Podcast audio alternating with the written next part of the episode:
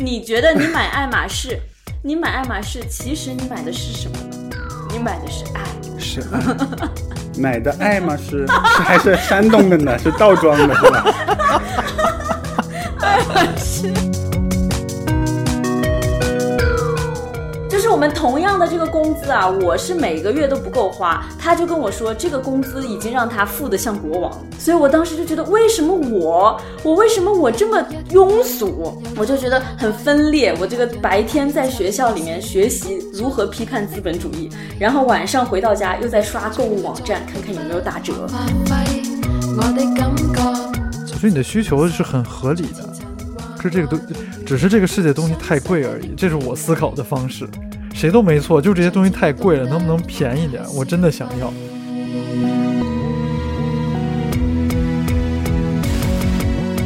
我来到这里主持天道，对，你会觉得替天还价，对，你要 替天还价，怎么能卖这么贵呢？你这个东西是？对啊，给你砍下来。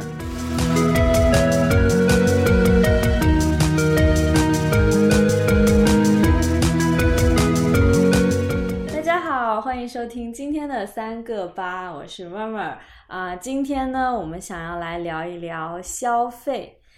你们是爱买东西的人吗？我们的两位嘉宾卡老师和叶三喜，你们能不能找到一个词来形容你跟物质或者你跟消费之间的关系？我觉得我们三个人之间可以划分一下阵营。我先讲啊，我觉得我对物质呢，一个词来讲就是一往情深。我觉得我应该是有一点点恋物癖的症状。你是一往情深，那我就是一无所知。从小我爸妈就一直说我说你不是不爱钱，你只是对花钱的乐趣一无所知罢了。呃，然后他们也会给我洗脑说，就是你小时候不会花钱，你长大也不会赚大钱。我觉得说的非常有道理。好像有一部电视剧叫《大宅门》吧，就是里面有一个。老太君一样的老太太，好像就是她培养自己的，就是他们家族的接班人，就从小让她衣食无忧，然后就把她的物质消费的规格拉得非常高嘛。就是说，你只有培养出她的物欲，她以后才会就是建功立业啊，或者是是是去想办法搞钱呀。反正我觉得是有道理的吧。那我就是那种就是没有被培养出物欲，所以呢也不太会赚钱的人。那我感觉我是培养坏了，我只学会了前一半，只学会了花钱，没有学会赚钱。三喜呢？我对于这个消费吧，就有一个大观念，就是旧的不去，新的不来。但真的，现在这个社会想让旧的去，也就是扔掉。词，你对物质的一个词就叫喜新厌旧。不是，还不是那种旧的不去，新的不来。主要重点在于旧的不去，旧的非常难以去啊，断舍离。那我们先具体来聊聊吧，大家有没有买过什么开心的东西？第一期我们聊了令人心动的约会经历，大家有没有令人心动的购物体验呢？卡老师先来吧，你买的少，一个没有消费体验的人先来讲。行，呃，我我想我我认真想过这个问题哈，就是我我喜欢买什么东西呢？我喜欢买任何就是有图案的东西。就是有包装的东西，所以我特别喜欢那种东西，就精致。就是说可以可以包装，是说可以拆掉吗？对，就是它有一个包装，然后包装上面有图案，有还写了字的那种。就我给你们举个例子，就比如说，呃，磁带啊，磁带，磁带，磁带。然后你比如说去小时候去逛那种音像店，就是那种 VCD 啊、CD 啊什么的各种的。就它有一个包装，然后是方方的，然后上面有图案有字，就这种东西我特别我我喜欢买这种东西。还有书店，其实书也是这样的，书有都有那个封皮儿嘛，都有包包装帧嘛。就我喜欢有装帧的这种东西。所以你喜欢有设计感的图案？对对。但我觉得我很难想象什么东西是没有图案的。不，你买一个香水，香水香水也有图案，它也是一个规则的那个呃，就是这样一个长方体，然后它有一些设计，但可能是比较简单的。我告诉你区别在哪里，香水你买来之后，它虽然也有装帧，但那个装帧是一用即丢的，就是你拆开用了那个香水，你不会再保留那个装帧了。但你比如说 CD 啊，或者书啊，或者是那个 VC，它那个包装是跟它是一体的。它会一直这样存在在那里的，是，对吧？它作为一个消费物，它一直存在那，给你持续带来快乐。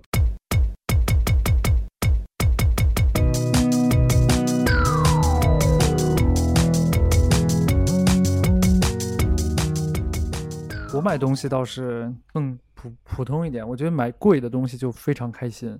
因为我是买东西非常犹豫不决的一个人。比如最近我其实就在犹豫买一个吸尘器，当然这不是很贵的东西，但这玩意儿够大，够大的就是说它来到了我的家里，它很难被清除掉，然后扔了呢就就就比较可惜，所以我一直在犹豫，已经犹豫了两三个礼拜，然后就就由于不停的在看这些产品，然后现在所有的手机里的 APP 就看一会儿就全在给我推各种吸尘器，搜索栏里也是自动会出现各种吸尘器的名字，全世界都知道我现在要买吸尘器，所以我就会很犹豫。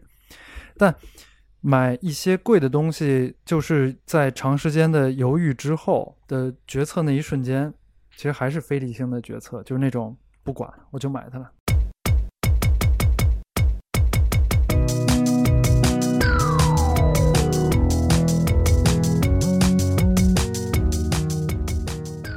买什么能让我快乐，嗯，就能让我快乐的购物，一定是就是纯美美丽。就我没有那个，我不需要研究它的功能好不好，然后对研究什么吸尘器啊，研究相机，对我来讲就是就是很痛苦，就是研究工作了。本来吸尘器对我来说，它只是一个纯看外观的东西跟价格的东西，但一旦你决定买这个，你会发现一些莫名其妙的参数啊，对参数你就会莫名其妙的去对，然后你就会比它，甚至就是我就没得比了。我想啊，哪个重，哪个平，哪哪个轻，然后哪个充电快，但我就觉得这东西啊，而且你也没办法决定，就是说到底哪个功能对你来说最重要。就这其实到最后都是一个非理性的决定，但是你在这个过程比较的过程当中，你会觉得我需要考虑所有的全面的因素。嗯，对，有人他会在这个比较中，他得到一种理性的，嗯，这个叫什么身心灵的活动，然后从中得到满足。但我其实我就我很明白这些东西比来比去也没什么意义，但你压抑不住这种这个需求，完全跟我没关系。就现在我我相信很多东西的。呃，功能配置都远远大于我们需要的。对，就其实你的需求是三，所以你在比较八和九，其实毫无意义，而且甚至都不是八和九，而是八和八点零三。对，之前我之前我给很多那个汽车品牌啊写过一些东西，我就特别莫名其妙，就什么加速度啊，什么这那的呀，就你在。哪儿需要这些功能啊？但这对于那些核心的粉丝群体，他就是天天在比这个，还有论坛呐什么的，对，天天算这个百米加速。你说是不是？这里面也有一个性别的问题。我感觉男的就是他，如果你想要就是卖一个东西给男的，你就必须要把它讲的好像特别科学、特别理性，对你得把它讲的很强、很大、很壮、很牛逼，就是你得要用各种数字来让他觉得他做了最理性的决定。我觉得有可能是这样的，他就觉得啊，我最聪明，我我就最聪明，我一定挑的是最好的，就是这个市面上什么性能最高的。对，像我像我买电脑啊，买任何东西，我就是好看。就是对我来讲，就是这个，就是 因为我知道我对电脑，比如说我对电脑需求，我就是写论文、看视频，偶尔做一点点小小的编辑工作，上上网，我就觉得这个是这个功能，任何一个市面上的电脑都可以满足。那他说，你想不想让你看电影看得更爽？你想不想看到更清楚的分辨率？四 K、二 K、四 K、八 K。所以我的状态就是说，我发现了我的理性，但我觉得我的理性非常的不理性。我在理性的比较数字的时候，会觉得我在干嘛呀？我其实现在越来越就是会注重品牌。我觉得品牌这个东西好处就是真的省时间。然后我就最讨厌的是一个品牌它出各个层次的产品。我觉得苹果这样就挺好的，它就就一款手机，当然现在也多了啊。但你就是给只给我一个选择。我会非常的开心。其实还有另外一个感受，就是我特别希望，我还特别讨厌比价，但我又会很理性的去比。有时候买一个很贵的东西，我比了比，可能这家比那家便宜五十，但我为了这五十，我可能比了三天，我觉得我疯了，就感觉自己好气，你的时间 非常我怎么会这样？对，我就我就觉得我真的好气，我花了三天赚了五十块。对，然后但这个东西还挺难压抑住的。包括你去那些便利店，你会买饮料的时候，你看，然后这个第二瓶一块，这个第二瓶半价，这个买一赠一，我就疯了。就是，当然这个就是人性的弱点。我我会算一下，比如说我买一赠一，那不哦就是五折嘛，对吧？然后呢，哎，第二瓶半价多少折呀？这个呃算一算，啊多少折呀？七五折，第二瓶半价是多少？七五折是吧？对，然后你就会算一算，然后你还就还有那种就是大小包装的，你还要除一下。那那他要是有加量不加价，你就更崩溃了，还得把这百分之二十五算上。对我还说这加量还是不加价呀？但真的，哎，我之前在呃国外的超市看见有一个特别合理的功能，就是它会把所有产品那个每一百克多少钱东西算出来，给你放在价签下面。哦那个时候我就会很快乐。但那样他就是要说服你买那个量最大的，对，然后你其实 你根本就不需要。对其实你只需要三颗，可是最后你却买了三百颗，因为那个单颗的价格就低很多嘛。说到这个，那就不得不提我最近买的一样爆款产品。介绍一下，三喜老师，快点来直播带货一下。啊，不浪费大家时间了，我就拿了一个。我最近，我最近就非常惊人的按照这个呃量大从优且便宜批发的概念，买了一个心心念念的刷子。这个刷子的特点呢，我给大家介绍一下，它主打一个就是细，就是可以清理各种缝隙，它不像一就它般的像是一个理发师的那个怎么说呢，长方形的剃刀，剃刀有点梳子，对，像剃刀或者梳子，只有细细的一溜，可能也就三毫米这么多，所以它可以刷很多的缝隙，比如说水池的边上啊，比如说那个呃叫什么水龙头的那些容易积水垢的一些直角啊，反正就可以处理一切的沟沟卡卡。然后这个东西呢，其实不贵，这个单买一个呢五块钱，然后我五块钱其实也就是就都免密支付嘛，对吧？然后呢，它那个选项里就提供了一个七块钱可以买哦，九块钱可以买七个，然后我就为了这个事儿，我还认认真真你的算一下，九块钱七个，它单价是多少？九块钱七个单价就是一块三嘛，差不多对吧？啊，算的还挺快。就但是啊我们还要便宜了非常多。对，但我们还要考虑一个问题，就是这个邮费的问题，对吧？我觉得这个这种东西呢，邮费可能比它刷子还贵，所以呢，我还想到了说，我要是多买一点，是不是还比较环保？那样省得说我再需要的时候我再买一个，那样不就得又交一个邮费，又得呃这个破坏大自然、碳排放啊，对不对？然后我就花了 九块钱，原来还是出于保护地球的目的。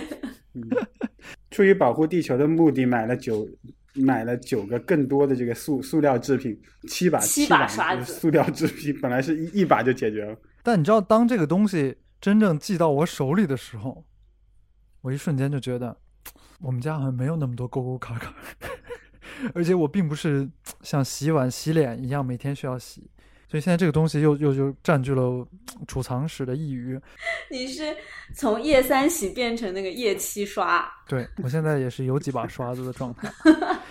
刷子好多呀。对，但这种状况就是当你买一些，哎，打个岔啊，你瞧这个第二次讲，你们的反应就没有第一次那么，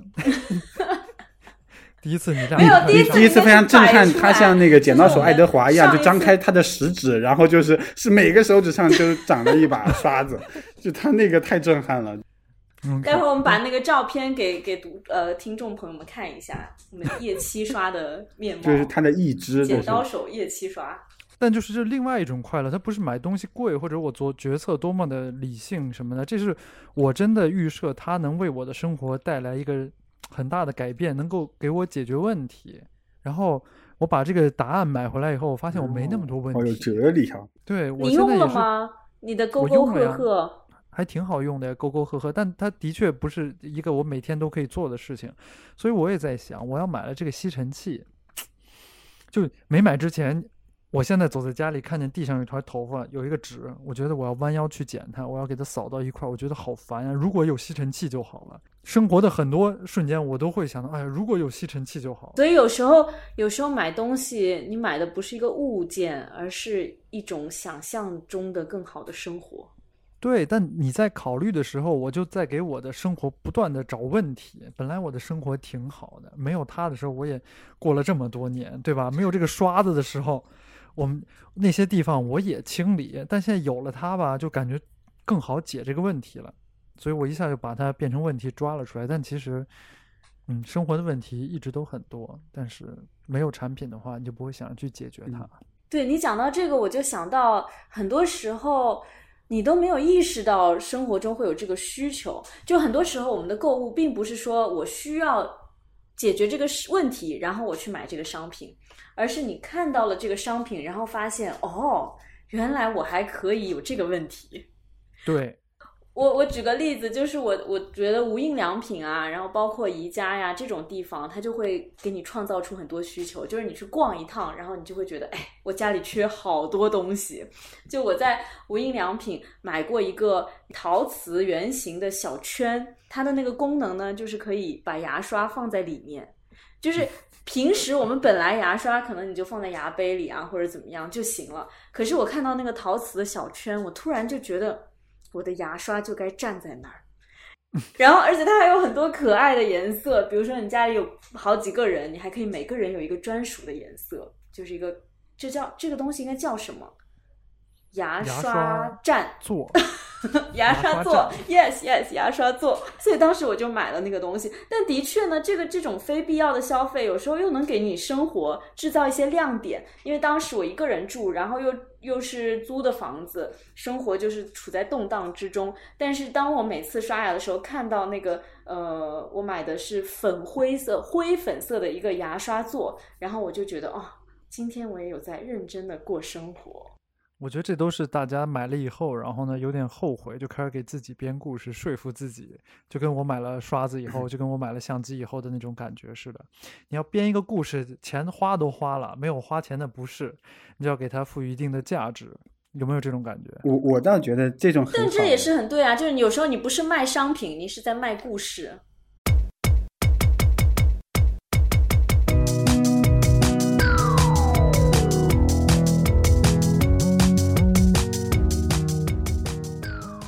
刚卡布卡讲到说，就是这种被创造出来的需求被满足的瞬间，你会有一种非常快乐的东西。那其实这个就是我们讲到一些嗯非必要的东西嘛，就是它并不是你的生活必需品，你没有了它，你的生活可以非常嗯正常的继续下去。但是这些消费却带给了我们实在的快乐。你们有没有这样子的案例可以跟我们分享？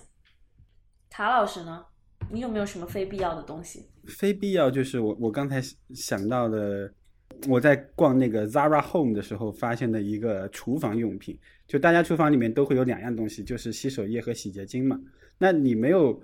呃，没有这个装置的时候，其实你那个洗手液、洗洁精就放在那儿。它这个装置就是用把你的洗手液、洗洁精倒出来，倒到它专门的这个容器里面。然后它这个容器呢，还有一个托子，有一个架子放这两个容器。就它是一个完完全全就是不实呃，就非必要的一个装置，没有它完全可以。我觉得这些家里面很常见的东西，被卡老师一讲，都好像是那个呃新发现一样。对啊。一无所知的人开始变得有一点点知道，就因为因为我觉得到处都有啊，就是那个你放放盐、放糖、放什么胡椒，要放到那个盒子。盐糖那个是肯定有的，但是洗手液、洗洁精它不一定有嘛，它不一定对吧？何老师，你买这个洗手洗手液这个罐子不会也是方形的吧？就是立方体的吧？嗯，上面还写还有字儿呢，写了一个写了 dish，一个写了这个 hand。那我觉得他就是喜欢立方体 上面印有字儿的东西，喜欢印有字的立方体，印有字的立方体，这什么东西？就是书，就还是爱读书。我主要是好看，就是我觉得是好看，就是你你需要多一一步操作就把它倒出来，然后主要是它有个架子，你知道吧？有有那个罐子的不罕见，就是你家里有那个沐浴液，你专门放到一个跟你家的装装修是。是契合的这个色系的这样一个罐子里面，这个操作大家还是比较常有的。他还非要搞一个架子把它们架起来，就是像像展示出来一样，就他觉得他那个设计的非常漂亮嘛，说明。然后我也确实被他这个漂亮所打动了，然后我就买了这个东西。这个好像就是就是手机贴膜在给，就手机贴膜，贴膜上贴膜的那种感觉，膜上加膜，就是可以。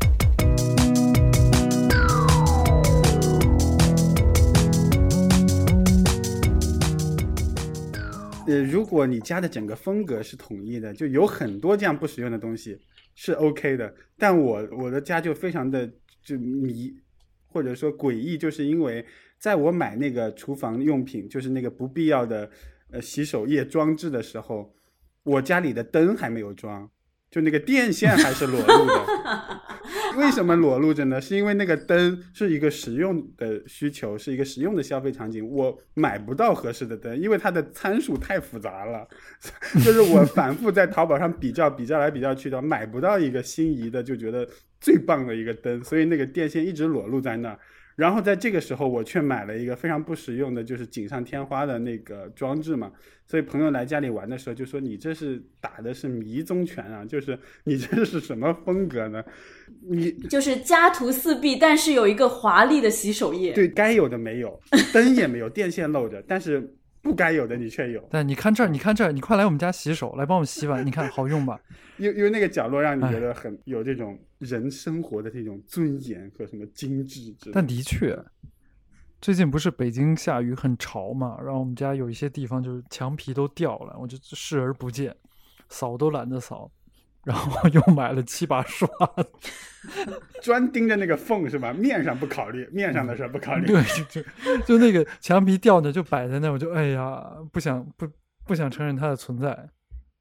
管理国家的思路是抓大放小，你是只嗯专注缝隙。因对，因为大的积重难返。然后我还在同期为了防止这个发霉，买了一个那个防霉的喷雾，但那个墙皮我还是搁在那儿，我实在是 不忍直视它。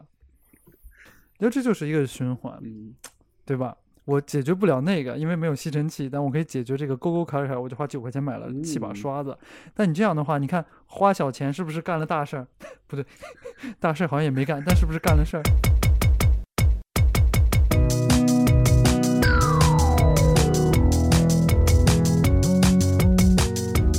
但我懂这种思路，就是说你把一个小的东西打磨的无懈可击，即使你的这个呃整个大的空间里面这个电线裸露，也会让人觉得你正在过一种有质量的生活。比如说我去一个朋友家你没，有放弃。对我去一个，朋友家，我就看到他的洗手液是祖马龙的，我一下子就对他心生敬畏。他无论家里这是装修是如何的简陋，我都觉得这个人 啊，这个人不一般。这个人有梦想，有光荣和梦想。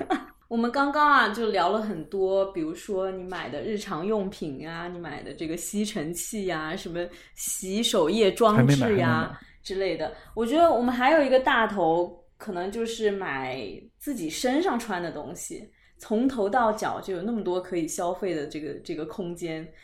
你们在买衣服啊、买鞋子上面是会花心思的人吗？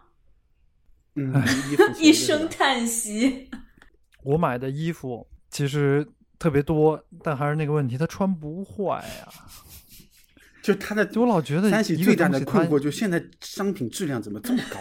对，现在商品的质量怎么都这么好，用不坏。你买新的就得买不一样的东西，就你不是靠它的功能来购买的，你是靠他的审美来购买的。我现在就是就是像你们说的，现在的衣服其实真的穿不坏，而且我们又有这么多的衣服在轮换着穿，那真的就是光顾不过来。刚刚你说什么？你觉得一个穿了以后就想续弦？我觉得那我在这个穿衣服上面，我就是去那个叫什么来着？海王、海女、渣女，哦，渣女也不算渣女我不算渣女，我不算渣女，我是那种以前的文人骚客。以前不是，我是以前那啊种文人骚客，就是我去那个什么楼里面，每一个我都觉得各有各的美，都平等的爱。对，是就是就是不同类型的爱，跟这个我就谈风月，跟跟那个我就就是 什么翻云覆雨，啊对吧就是你有不同的，你有不同的爱的方式，有一些可能就是说它比较平淡，但是你长期可以一直的穿，还有一些是比较是那个 statement piece，就是你不能经常的穿，但是有重要的场合或者说这个特殊的场景，你就会一定会召唤它。还有一些是，比如说我现在的衣服，我现在我昨天穿了一套衣服，我发现是我十年前买的，就是一个，就也不是什么贵的衣服，但我就是一个非常长情又多情的人。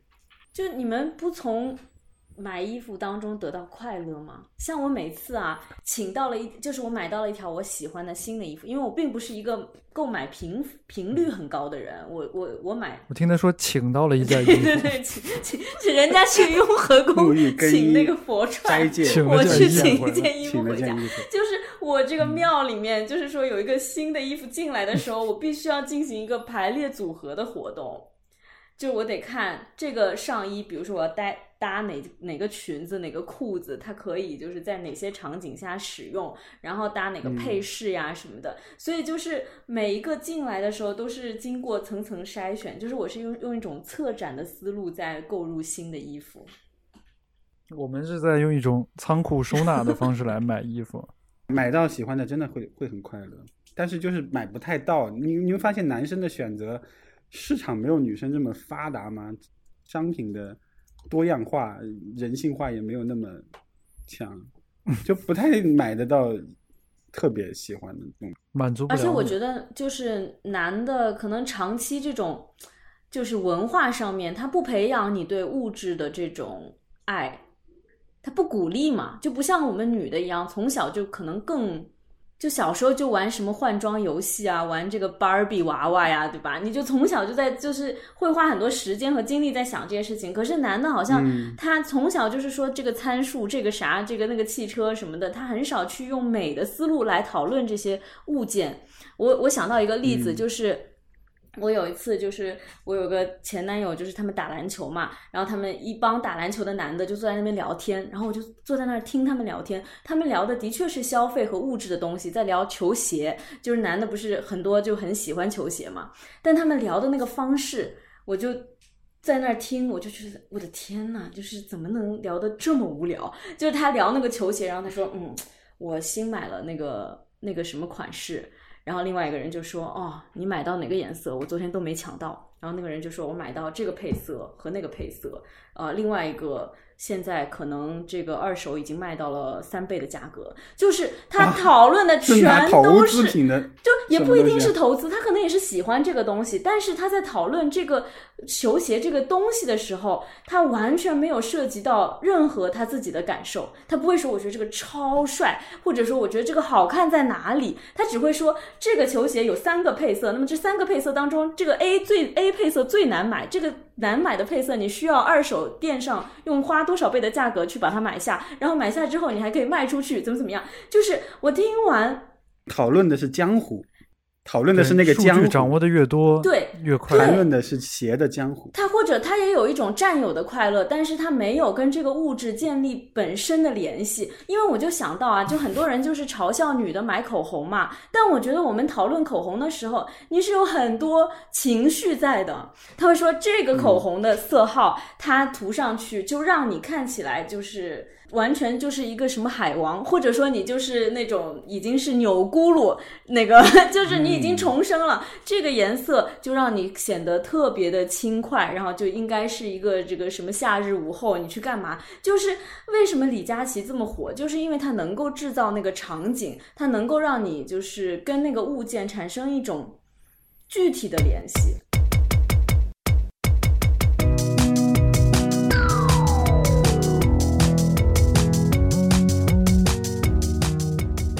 想说的就是说，在这个讨论当中，我看不到他们对这个物质本身的热情。就他可能会觉得，就跟那个小时候集小浣熊卡一样，他觉得我要集齐这个球球鞋的所有的款式，然后所有的代际，但是我看不到他对每一个东西具体的爱。嗯，完蛋嗯，你喜欢球鞋吗？卡不卡？我我不集球鞋，你喜欢过吗？我只买过一双，就是 算了算了，你不配加入这个。讨论。我的我的卧室里的衣柜就是长期填不满，就我希望填满，我特别羡慕或者想要，就是建立一个把我这个库存扩扩充之后，然后你快来上海找我，你快来上海找我，我 你这个你把钱给我就行，我们这个三天购物之旅。你买了一个新的东西之后，你不是就带把它请到你的这个 衣衣柜圈这个生态里面，你会介绍它吗？以后你就跟这一件配合，因为你们的什么风格、颜色更搭，什么你们会有什么？我也很想这样，但是我买的时候就会有一个，我好像没有东西可以搭它，所以导致就这个也没买。所以呢，它就那个资本原始积累就没有起来，所以整个这个衣柜最后就是创业未半而中道崩殂，一直没有扩充起来。反而是这个卧室里面也有，就跟我的那个刚才说的家一样，就电线裸露着，然后买了一个没用的东西。我衣柜里面的衣服不够多，然后买了一个就是挂在门把手上的那个，就是叫人请勿打扰的一个牌子，一个一个我觉得做的很漂亮，上面有卡通图案，很很治愈。又有图案又有字，对，有图案有字，然后写的字是这个请勿打扰啊，就是 I'm sleeping 什么之类，然后方的确实是长方形的，然后挂在那儿，就是买了这个东西，一但我家里也没有人打扰我嘛，所以它就挂在那儿，让也不知道让谁不要打扰我，反正就是非常不实用。但我觉得挂在那儿，然后每天睡觉的时候给它调换一个个儿，我觉得很很有生活的感觉。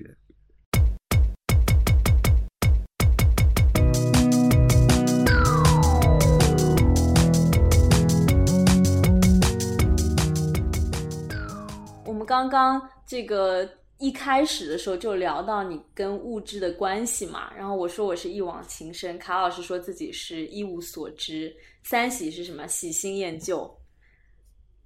旧的不去，旧的新的不来。喜新厌旧？我我的重点在于旧的不去。我们现在就是我最后我想讨论一下这个比较抽象的话题，就是你觉得从消费中得到的快乐是真的吗？就我先讲我自己啊，因为我是一个很爱买东西的人，现在大家应该也可以感受到了。然后很多年前呢，就那个时候我还没有开始读博士，就有一有一个好朋友，他就跟我说，他特别郑重的跟我说，他说读博士那么穷，你又那么喜欢买，你确定真的要读吗？然后就真的是，我觉得他讲的话就是一语成谶。就后来进了那个研究生院，我就在这漫长的这个六年的时间里面，我就体会到了什么叫做日益增长的物质文化需求同落后的经济实力之间的矛盾。因为而且这个没钱还是一个，就是你的物质条件比较一般，还是一件小事。更更重要的是，我在研究生院里面，我有一种深深的负罪感。因为我学的是文科，我学社会科学，我身边的人都是大左派，就是我同同系的一个好朋友，他就是总共大概就三件衣服，两条裤子，然后就是同样的衣服洗了穿，穿了洗。然后他买书，他也从来不买书，书都是在一个非常二手的那个电子书里面看的。然后呢，他抽烟，那抽烟都是自己拿那个烟草纸自己卷卷烟，所以同样的高端的玩法。对，就是我们同样的这个工资啊，我是每个月都不够花，他就跟我说，这个工资已经让他富得像国王。所以呢，就是我身边都围绕的这这这些人，都是那个当代颜回，都是一箪食一瓢饮啊，在陋巷，人不堪其忧，回也不改其乐。所以我当时就觉得，为什么我，我为什么我这么庸俗？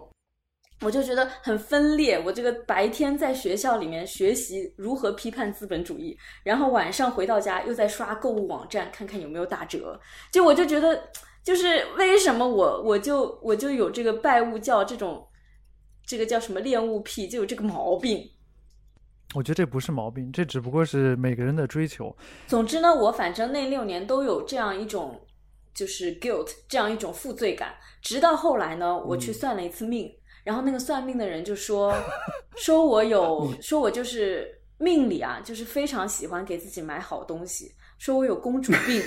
然后我就想说，这没办法，马克思也救不了这个玄学，这个就是在我命里的，我就是喜欢买东西，所以我就非常，我现在非常认命，非常接受我对这种物质生活的追求和向往。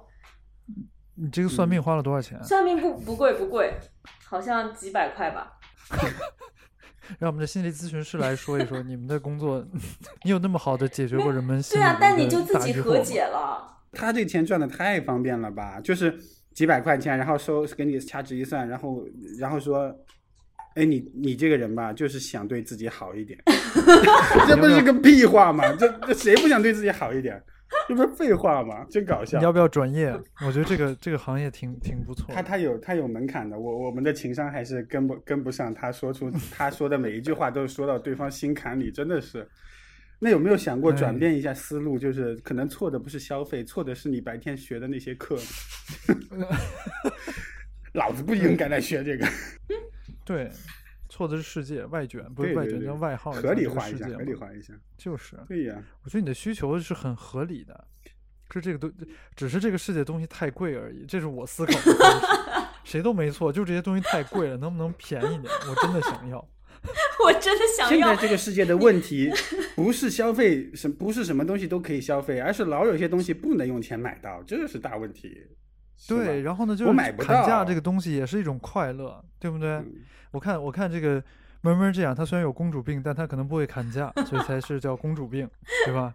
你像我在想当年那个没有网购的时期，我是一个非常喜欢砍价的人，特别喜欢去地摊疯狂砍价，就是那种开价直接减一位数似的砍，那个很快乐的。虽然最后你还是被挣了钱，但你快乐呀，真的快乐。你会觉得我完成了这个物质基础跟物欲之间的不平衡的一种强制压劫劫强制富济贫，平衡。就是梁山好汉的感觉是吧？我来到这里，对，你会觉得主持天道，替天还价，嗯我是对，你你要替替天怎么还价能卖。这么贵呢？你这个东西 替天还价，给你砍下来，对啊，你你你所谓的公主病，就是你还是不会还价。那公主我现在连公主的确不会还还价，真是的。哎呦，你你们现在淘宝你们会砍砍价吗？淘宝怎么砍价？淘宝还能砍价呀？对啊，你们都不知道吧？你们下一次淘宝你试试能不能再淘宝便宜点？只听说过增加拍补拍一个链接补差价，他他怎么 可以的把钱退给你啊？试一试吧，你试一试，你真的，你跟淘宝客服买，比如你买一个吸尘器，你问问能不能再便宜点。我虽然没买，但我已经问了能不能便宜点，他说行。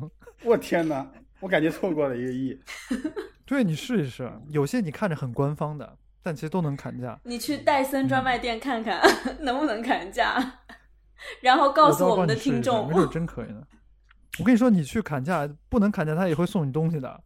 这他而且他们都有预案，你一砍价，他可能会自动出现两两段这么长的文字。哎呀，感谢您的支持，我们这小本经营不容易，不如这样吧，我们给你一个什么什么什么。哦，他们都准备好了。我跟你说，就为了应对我这种人替天替天砍价，天哪！